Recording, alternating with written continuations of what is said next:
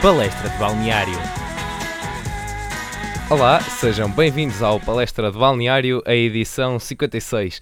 Esta que é, digamos assim, especial. Temos aqui o regresso do nosso locutor Gonçalo Martins. Yeah! Depois tens por aí um sonzinho de palmas.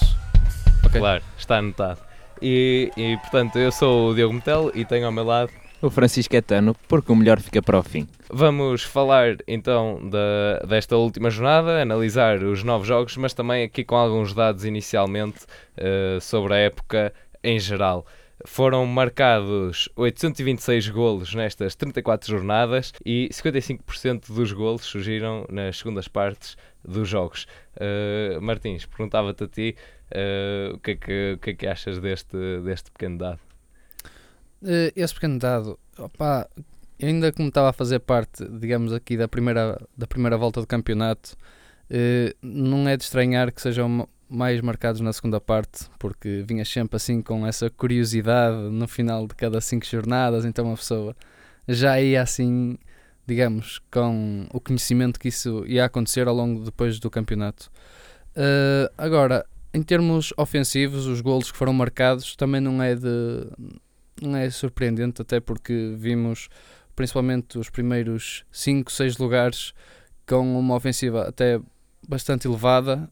Peço desculpa ao Braga, foi o central que marcou mais golos, Eh, mas pronto. Mas não é por aí. Eh, foram muitos golos, até porque também houve muitas situações. Acho que este campeonato foi bastante renhido ne- nesse aspecto. Eh, as equipas criaram bastantes oportunidades para isso, houve construção de jogo eh, que já não víamos assim de uma forma tão bem feita. Eh, ao longo dos anos, isto aqui tem vindo a ficar cada vez melhor. Opá, e é como digo, para o ano ainda vai ser ainda melhor. Sim, resultados mesmo com, com muitos golos e não só dos três grandes, digamos assim. Temos o, o Belenense Sporting 3-4, Portimonense contra o Porto 5-2 e depois jogos entre o Chaves e Guimarães a acabar eh, 4-3. Portimonense também 5-2 frente ao, ao Vitória Futebol Clube e Belenense Aves 2-5, portanto sempre aqui muitos, muitos golos e ainda nesta jornada um 3-2 a favor do, do Chaves. Eh, sobre o melhor marcador, Jonas com 34 golos, marcando 8 de, de grande penalidade, seguido de Base Dost com 27 e Marega com, com 22. E já agora perguntava-te, Caetano, eh, em termos de jogador que marcou mais grandes penalidades, a seguir a Jonas, seguiu-se. Pelé. E o Pelé que segue as nossas publicações no Facebook. Portanto, vocês aí em casa também podiam aproveitar e, e façam como o Pelé, que ele costuma acertar. Exatamente, e acertou por sete vezes eh, tanto, tanto os penaltis eh, marcados como golos que tem na, na, época, na época. Também, eh, já agora, Babanco venceu o prémio de maior número de cartões amarelos na Liga, com 14, e o seu colega de equipa, Tiago Silva, eh, a receber aqui a combinação entre cartões amarelos e vermelhos, recebeu 12 cartões amarelos e um cartão vermelho, mas já agora, na questão da disciplina, Yebda foi o jogador que viu três cartões vermelhos aqui a liderar este, este top. No top esteve, claro, o Porto, com o primeiro lugar e o recorde de pontos na Primeira Liga, com 88 pontos, igualou o recorde do Benfica. Teve o melhor ataque do campeonato e recorde de golos neste século, 82, e também a melhor defesa, com apenas 18 golos sofridos.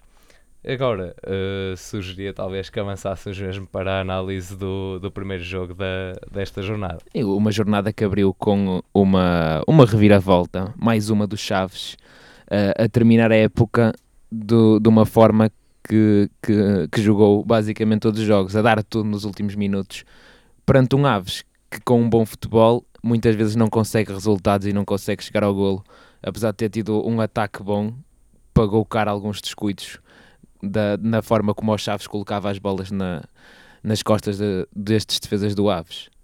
Eh, Gonçalo, tens algum Ah, antes comentário? de eu dizer alguma coisa, Diogo, agora para ti uma curiosidade. Sabes qual é que é a equipa que faz, digamos, eh, terceiro a quinta equipa mais cara no campeonato?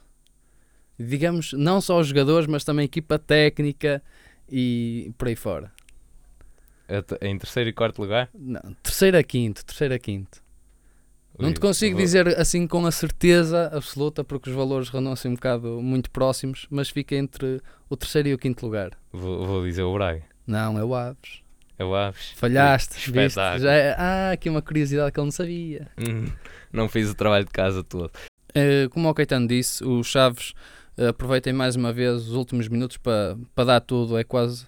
E neste caso é o que acontece. Não há mais nenhum jogo para a frente, então pá, depois descansamos. O Aves, o Aves opá, tem mais um jogo ainda pela frente.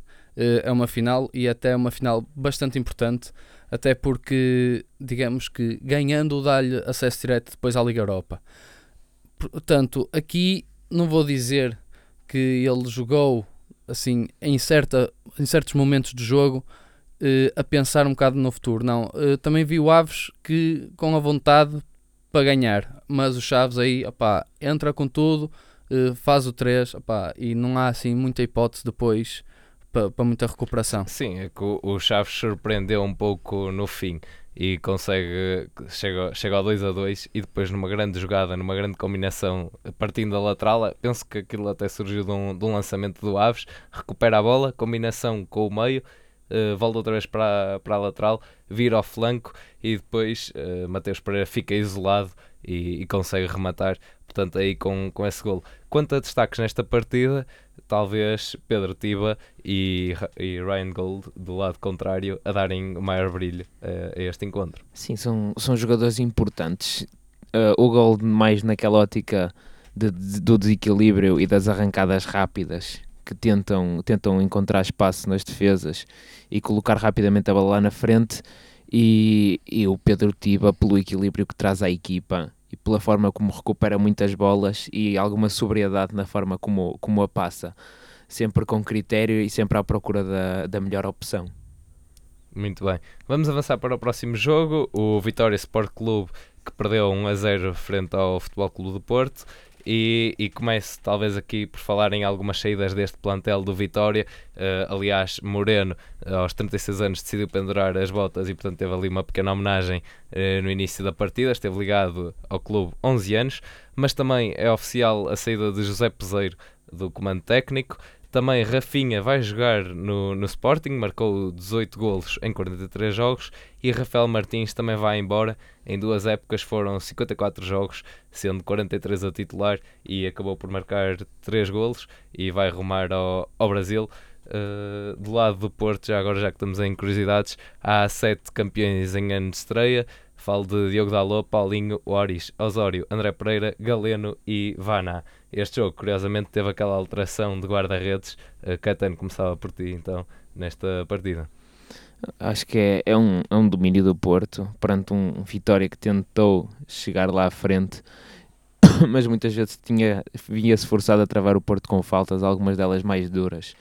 Foi um jogo muito físico, mas em que as duas equipas pouco, pouco tinham a ganhar. O Porto lutava pelo recorde de pontos, o Vitória um pouco pela honra de, de fazer com que a época não, não, tive, não parecesse ter tido tantos, tantos altos e baixos. E acaba por terminar a época aqui numa, numa fase pior, perde o treinador, perde o Rafinha, como tu disseste, e, e não sei se vai ser uma reestruturação fácil para o ano, porque os indicadores que deixa não, não são perfeitos, mesmo da maneira como neste momento está, está a ligação dos adeptos e do, e do staff. Muito bem, e, e tu, Gonçalo Martins, aqui lançava-te mais pro- concretamente para o jogo, talvez as oportunidades que Gonçalo Paciência teve, eh, que não conseguiu concretizar, e depois também o facto de ter sido substituído, se foi uma boa ou má opção. Digamos que é, é sempre uma boa opção. Hum, porquê? Ele foi uma, uma transferência que veio, digamos assim, um bocado tarde, não teve assim tanto tempo para para se construir como jogador na equipa do Porto. Hum, com isso, significa que, continuando o lugar dele e como foi visto, opá, ao estar a jogar, os jogadores vêm-se nos treinos. Portanto, ele continuando no treino, a dar sempre tudo o que tem, eh, tem a probabilidade depois para, para ser titular no próximo campeonato, até porque Porto sendo campeão dá mais vista lá fora eh, e assim sendo, há sempre aqueles riscos dos jogadores saírem e, e com isso temos possíveis saídas, sabe-se lá, da Babacar, ou Marega, eh, Tiquinho, e aí ele pode se enquadrar e pode depois aí ter novas oportunidades e fazer novos golos. penso que o Porto dominou a partida, num, o, o Guimarães em si eh, fez eh, a, defe- a defesa em si. Estamos a falar de tentativas de cerca de, de 16 para 5, portanto, aqui um grande domínio. Posse de bola também via-se o Porto sempre a tentar construir, não só para, para o recorde de, de pontos, mas sim também para vir festejar depois eh, para a Avenida dos Aliados com uma vitória, eh, uma vez que os adeptos também já iam estar lá à espera dos jogadores. Portanto, trazendo ainda 3 pontos para, para a cidade, acho que seria a cereja no topo do bolo. Falaste aí de 5 oportunidades para, para a vitória e eu se calhar destacava aquela que aos 39 minutos Elden finta vários jogadores, eh, está, até ganha espaço eh, e depois dá a bola para o acaso que à entrada da área arremata, mas a bola eh, saiu bastante fraca. eh, não é de facto o seu, o, o seu maior eh, talento, o- os remates de fora da área. Eh, e já agora, que é que perguntar-te pela prestação, Caetano, de, de Felipe e de Marcano? O Felipe e o Marcano, sim, pouco já contava o jogo, mas acho que continuam a mostrar que são a melhor dupla de centrais que o Porto pode ter e provavelmente vai perder o Marcano. E acho que o que falta muitas vezes ao Felipe é alguém que, que tenha a capacidade de o liderar, porque são dois, dois defesas que sobem bem, conseguem fazer golos, muitas vezes conseguem colocar bem a bola. E neste jogo, não sei se te lembras aquela arrancada do Felipe que até, que até arrancou aplausos uh, completamente desnecessária, mas festa é festa. Uh, e, e lá foi o Felipe, e é, e é disto que eu falo: é a capacidade que eles têm de jogar com os pés e de se complementarem. E acho que perder esta dupla terá, terá que sortir algo, alguma preocupação no, no Porto. E parece-me que renovar com o Marcano seria a maior preocupação desta, deste mercado. Vamos avançar agora para o jogo entre o Boa Vista e o Clube de Futebol Os Belenenses, que terminou com 1 a 0 para os boavisteiros, com um golo eh, que fica na retina, um golo de Cuca. eh, e, e o que é que há para dizer também so- sobre este lance e, e sobre, e sobre a partida em si? É um grande passo Fábio Espinho. Um- uma grande assistência do Fábio Espinho. Mais uma que já, já, já, já nos tem vindo a habituar. Nem sempre é o jogador mais, mais constante, mas quando tem os momentos de brilhantismo, ficam ali marcados. Eh, e, e já agora também achas que nesta partida foi muito evidente o facto do Belenenses ter passado a jogar com 10 jogadores após a expulsão de Pereirinha? Sim, o Pereirinha é expulso por, por completo, é de- completamente desnecessária a expulsão. Ele tinha feito a primeira falta para amarelo e depois de travar ali o jogador, não me parece que fosse, fosse fulcral, que ainda os defesas ainda podiam recuperar e, então o Pereirinha descompensa ali a equipa. E um Boa Vista que trocava muito bem a bola, viu-se com mais espaço, agravou a situação. Muitas vezes a bola era colocada na frente, tocada para trás e a equipa atacava logo com os médios já, já a correrem forma desenfreada em direção à área do Belenenses. Sim, e mesmo na posse do Belenenses não era algo assim muito descansado. Aliás, eh, a pressão que o Boa Vista fez causou alguns erros, alguns passos errados em que conseguiram aproveitar. Lembro-me de um remate fora da área que surge precisamente de um, de um passo atrasado que, que corre mal.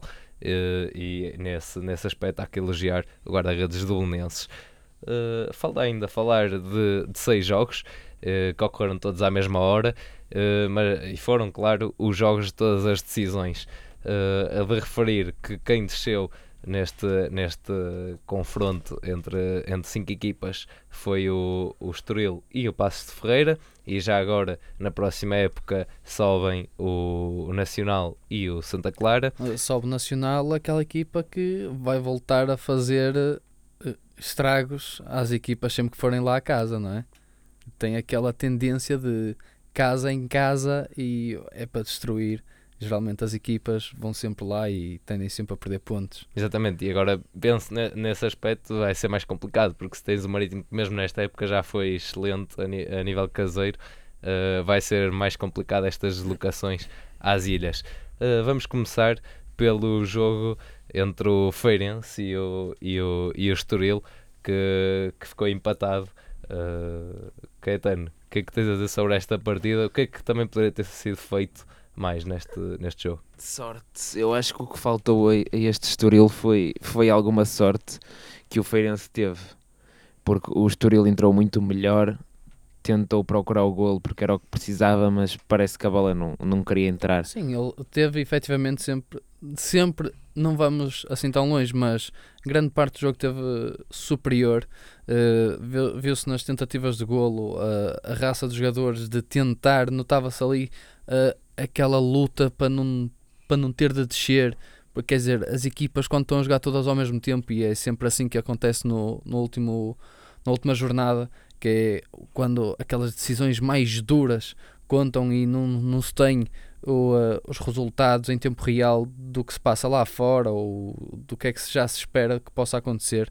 Uh, aqui os jogadores nota-se que é com tudo e pá, digamos que foi assim um bocado morrer na praia porque eles nem com um golo conseguiram uh, conseguiram meter, não conseguiram enquadrar a bola com, com as redes e pá, é, é triste uh, muitas das vezes ver isso, uh, uma pessoa lutar, neste, neste caso, uma equipa inteira, 11 fora, os treinadores e mesmo os que estavam no banco, lutarem a gritar pelos jogadores, uh, puxar por eles e não conseguirem.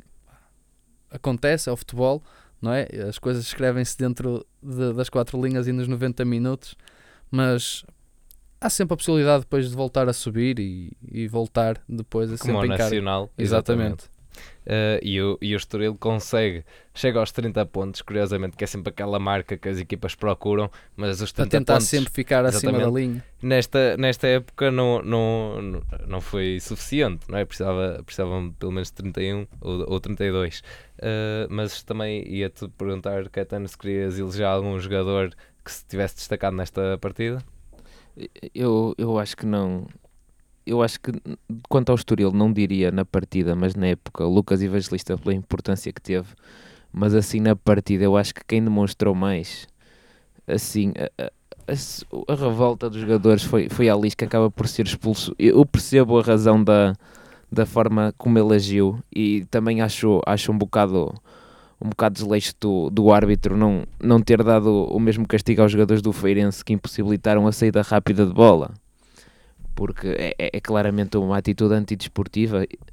Se bem que estavam as duas equipas ali a lutarem e a equipa de Santa Maria da Feira acaba por ter aqui um jogo mal conseguido, em que garante a permanência, mais pelo trabalho que fez nas últimas jornadas do que por esta. Sim, e, e, só com mais um ponto do que o Estoril. Já agora o Feirense foi a equipa com mais derrotas neste campeonato, com 21, e o Estoril, eh, de certo ponto de vista, teve ali uma, uma série de 11 jogos uh, sem vencer, que também foi bastante penalizadora. Recordo que teve uh, três treinadores, portanto, Pedro e Manuel, Felipe Pedro e Ivo Vieira, e penso que Ivo Vieira uh, também já, agora já é oficial, que irá sair do, do Estoril. Ele tinha trocado a académica pelo Estoril em novembro e mesmo assim não conseguiu evitar a despromoção. Avançamos para o próximo jogo, o Portimonense 3, Passos Ferreira 1.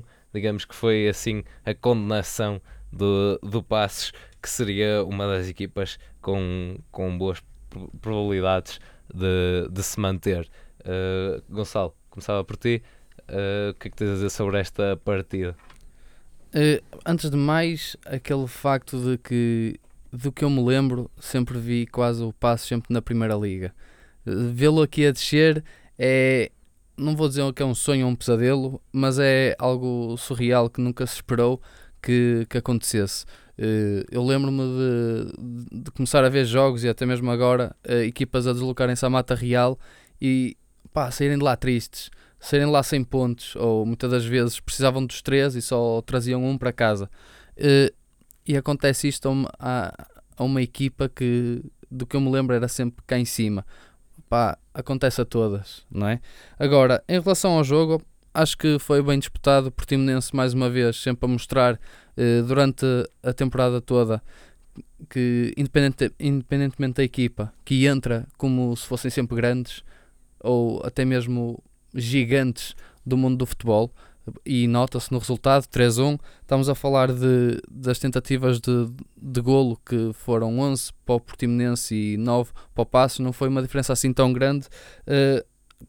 5 uh, foram os remates enquadrados também para o Portimonense, portanto aqui uma eficácia até bastante elevada, uh, três golos dos cinco remates que foram enquadrados, pá, o Passos só conseguiu ali um, é triste, pá, mas o Portimonense, durante a época toda, acho que foi a equipa destas duas que mais se fez ver, ainda por cima com a promoção de, da época passada para esta.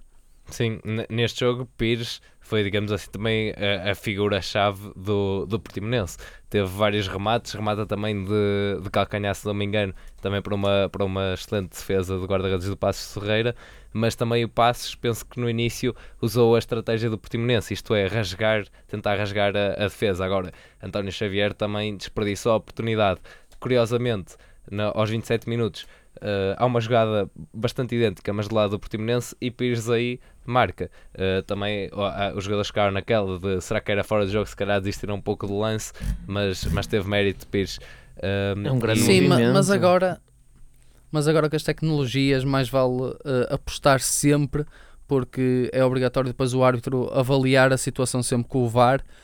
portanto, acho que os jogadores às vezes ou devem pensar agora numa próxima época em uh, arriscar sempre, porque quando nestas ocasiões era fora de jogo ou não era, antes era complicado depois de avaliar a situação.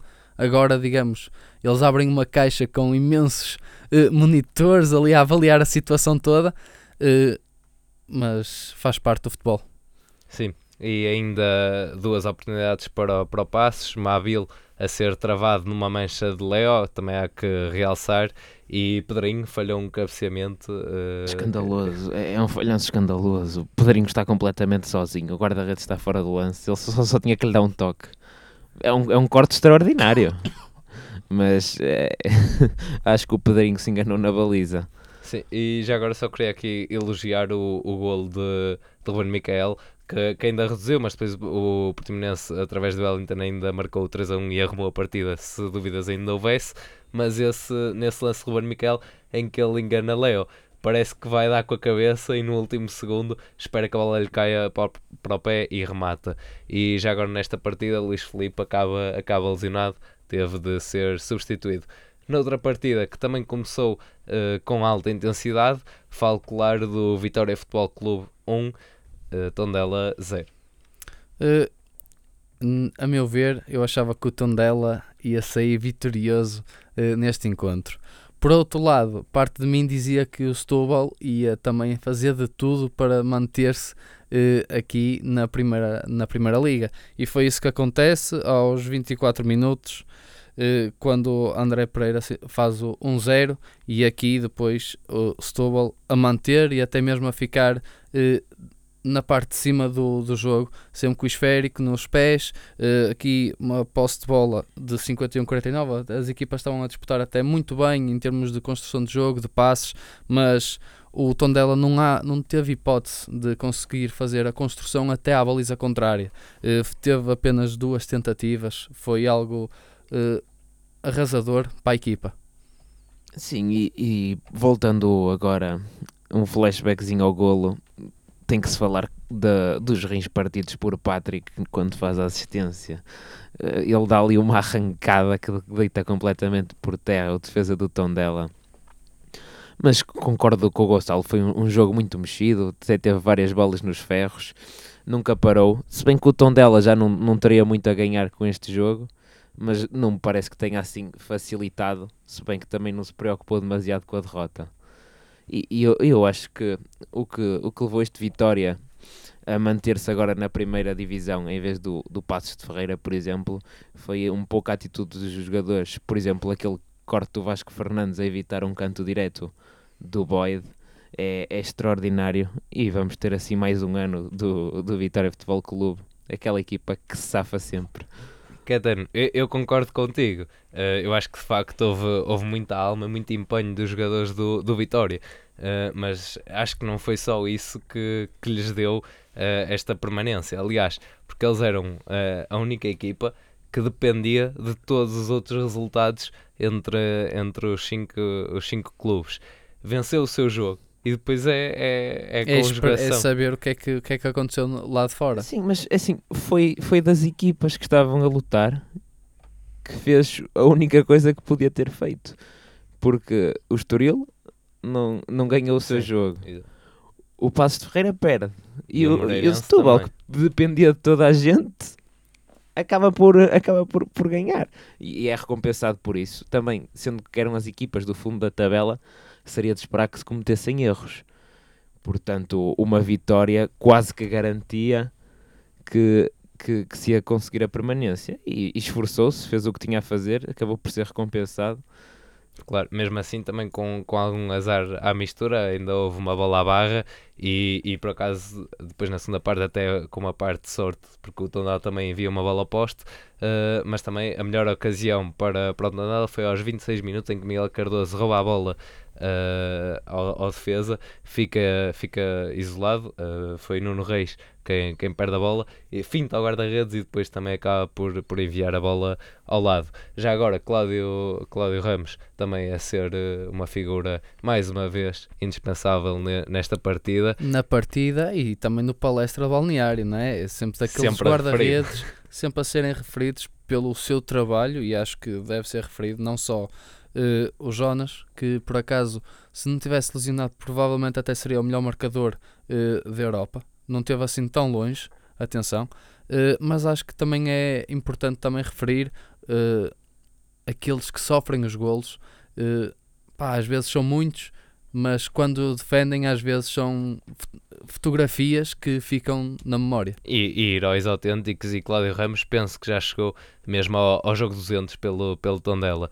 Uh, já agora, neste campeonato foram sete os jogadores totalistas, uh, Wagner, Patrício, Jonathan e Mateus, obviamente guarda-redes é, é, muito mais provável, mas também Ana, Lucas Evangelista, que falaste há pouco, e também Coates. Uh, vamos avançar para, para a luta um pouco mais acima. O Rio Ave que venceu 1 a 0 o Braga e, digamos assim, o Braga não aproveitou da melhor forma o facto do Sporting ter perdido, portanto não chegou a, ao terceiro lugar. Sim, mas é, é aquela coisa. O Braga também não sabe o que, é que, o que é que há de esperado pela parte do Sporting.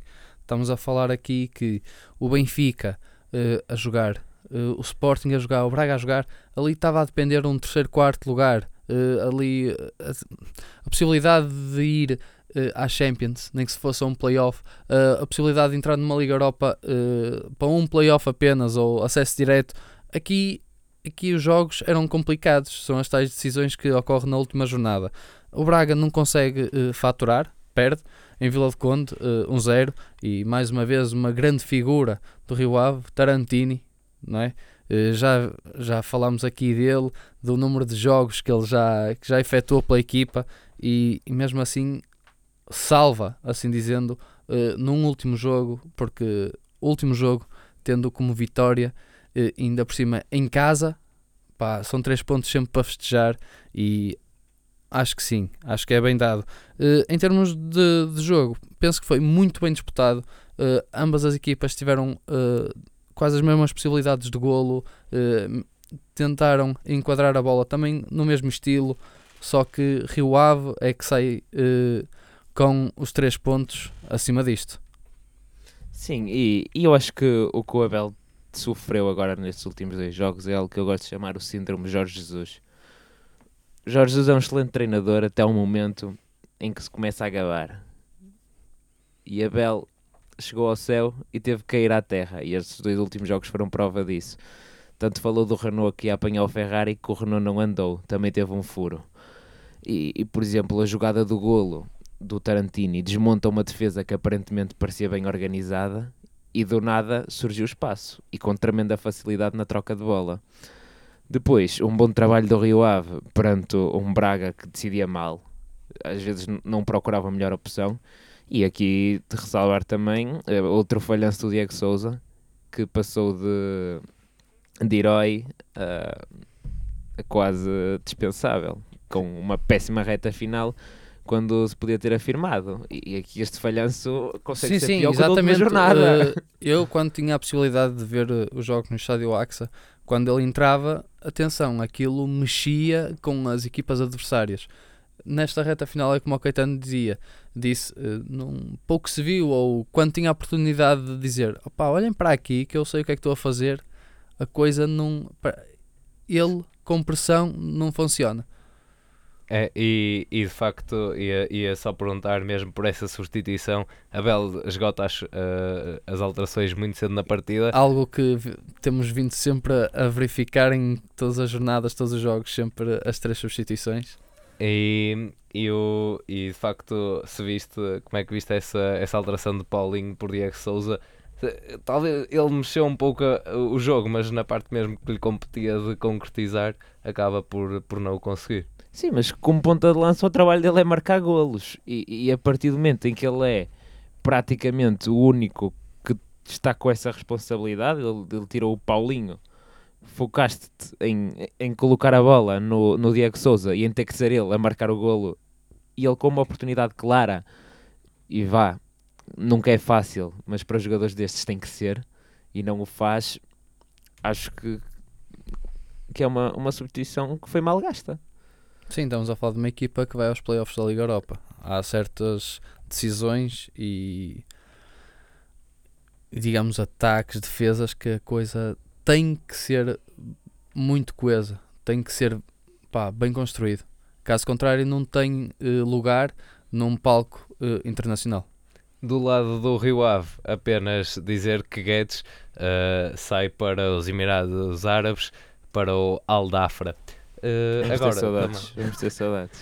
Uh, e agora passamos então para o jogo entre o Marítimo 2, Sporting 1. Começava por ti, Gonçalo. Uh, como, é que, como é que explicas esta derrota do, do Sporting uh, frente a um Marítimo que de facto foi muito capaz? É assim, era, era aquele jogo que eu achava mesmo que o Sporting ia, ia entrar com tudo que era para tentar reivindicar a imagem dele que, do, do que fez ao longo do campeonato.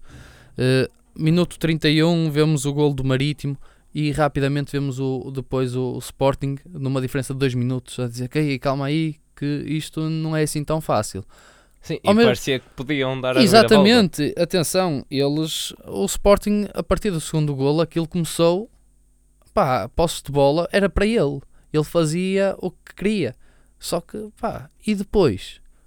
Tem bola, mas não faz nada.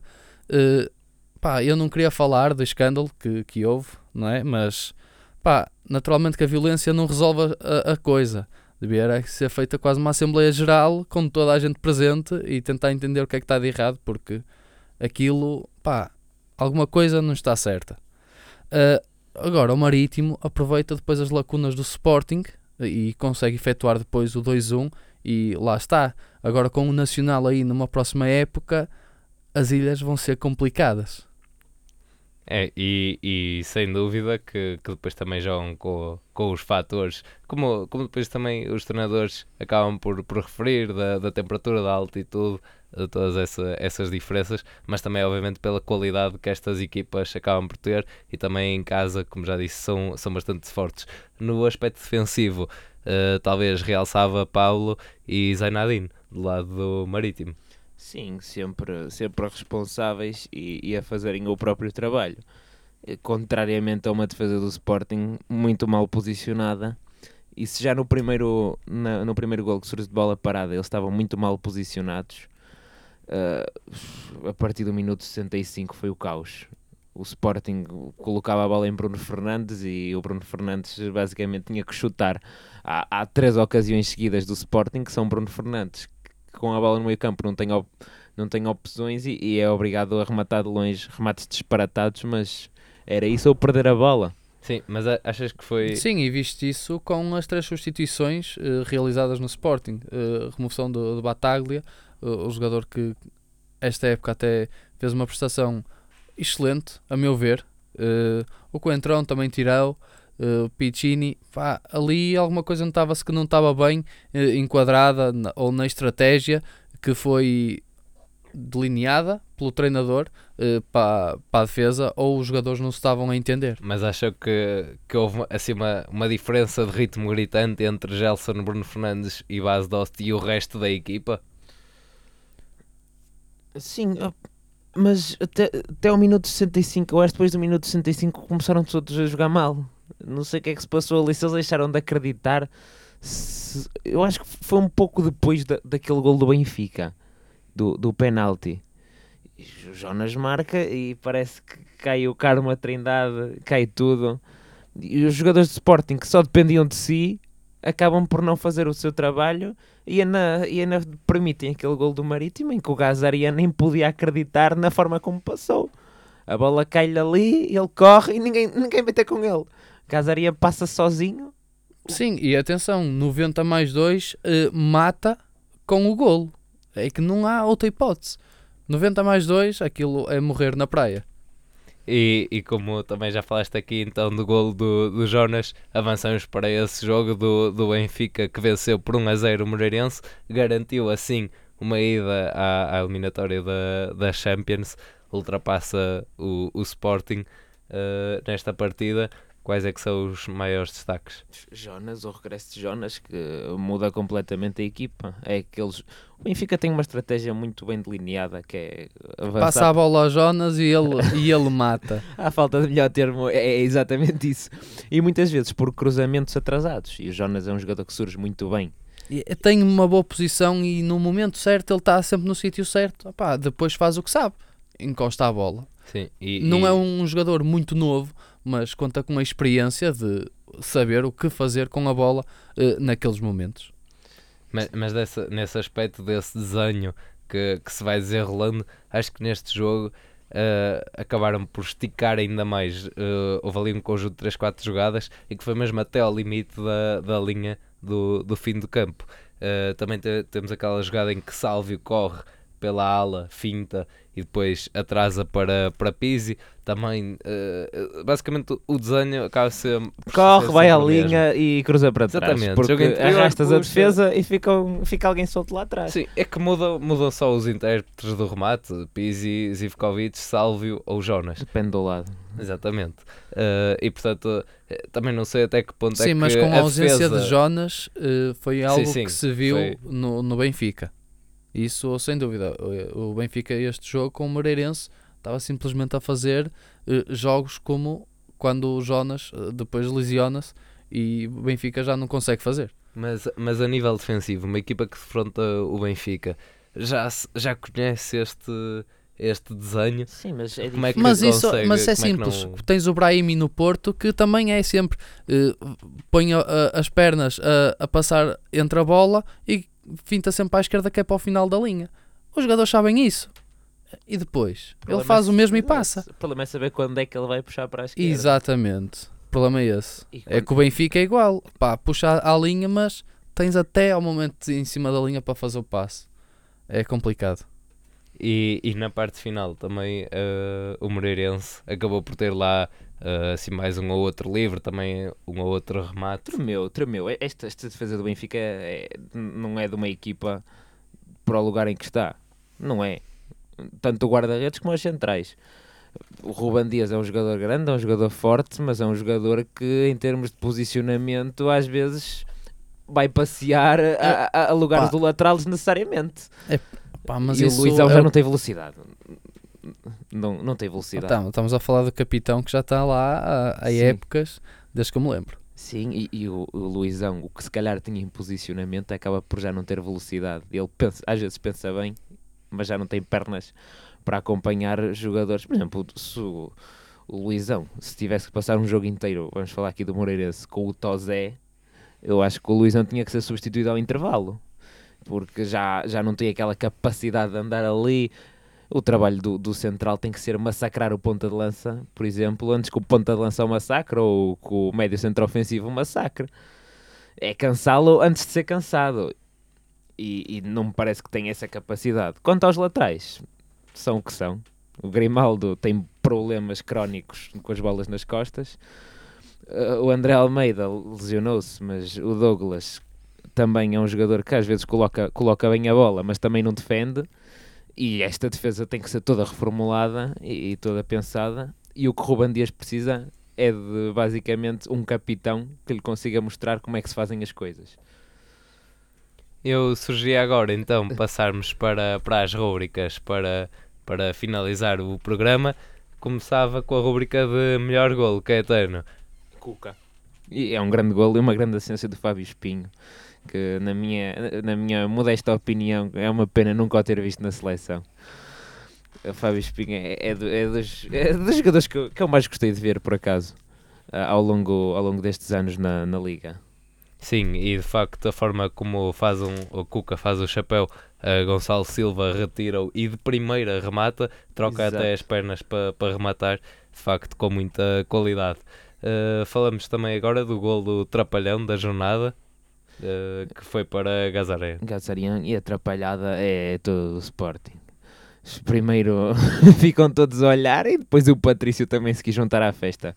Acontece aos melhores, não lhe tira mérito nem invalida a qualidade que tem, mas errou no, no momento em que menos podia errar.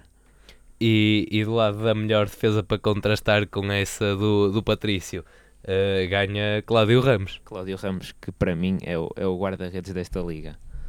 Ele e Wagner, mas nesta jornada uma grande defesa, um remate, um remate difícil com a parte exterior do pé e ele consegue ir lá, lá retirá-la com Sim, muita é qualidade. que Arnold também ganha ali um bom espaço no canto da, da área, remata a trivela. Eu até penso que, quer dizer, se fosse outro guarda-redes, também não sei, mas aquilo parecia já quase um chapéu, a bola ia Sim. entrar e ele estica-se para trás e consegue, consegue defender, de facto, ter eh, reflexos eh, muito, muito rápidos. E por fim, a equipa sensação. A equipa sensação tem que ser o, o, o Vitória de Setúbal, que passa aqui do último ao primeiro dos últimos, e isto é o futebol. E, e nesta época recordar que, que foi a equipa com mais empates, 11 empates, eh, e mesmo assim consegue a, a permanência também. E, e é isso, não dependendo eh, só de si, fez o seu trabalho, ficou de consciência tranquila e beneficiou do- dos erros do- dos concorrentes diretos. Da minha parte, eu agradeço eh, ao, ao Gonçalo Martins por ter estado aqui mais uma vez no, no estúdio da rádio. Eu é que agradeço o convite. E eu também, opá, te- tens que ficar mais vezes, porque o, Diogo, o Diogo é um ditador, é um verdadeiro ditador neste estúdio. E, e, e temos que controlar as curiosidades Pronto, infinitas ser. dele. Eh, Cheira-me que a partir do dia 14 de junho, aí com um Mundial, sabe-se lá com o que é que Portugal vai fazer, sabemos lá com o que é que podemos contar. Pá, podemos sempre depois aí, aí fazer aí, convidar alguma coisa e logo se vê. Está combinado então e esperemos que também seja durante muito tempo e que isso signifique também que Portugal chegue pelo menos à final. Eh, obrigado também a quem nos ouviu desse lado e já sabem, continuem-nos a acompanhar que pelos vistos o verão promete palestra de balneário. E da minha parte é um abraço. Na minha são dois. E da minha são três.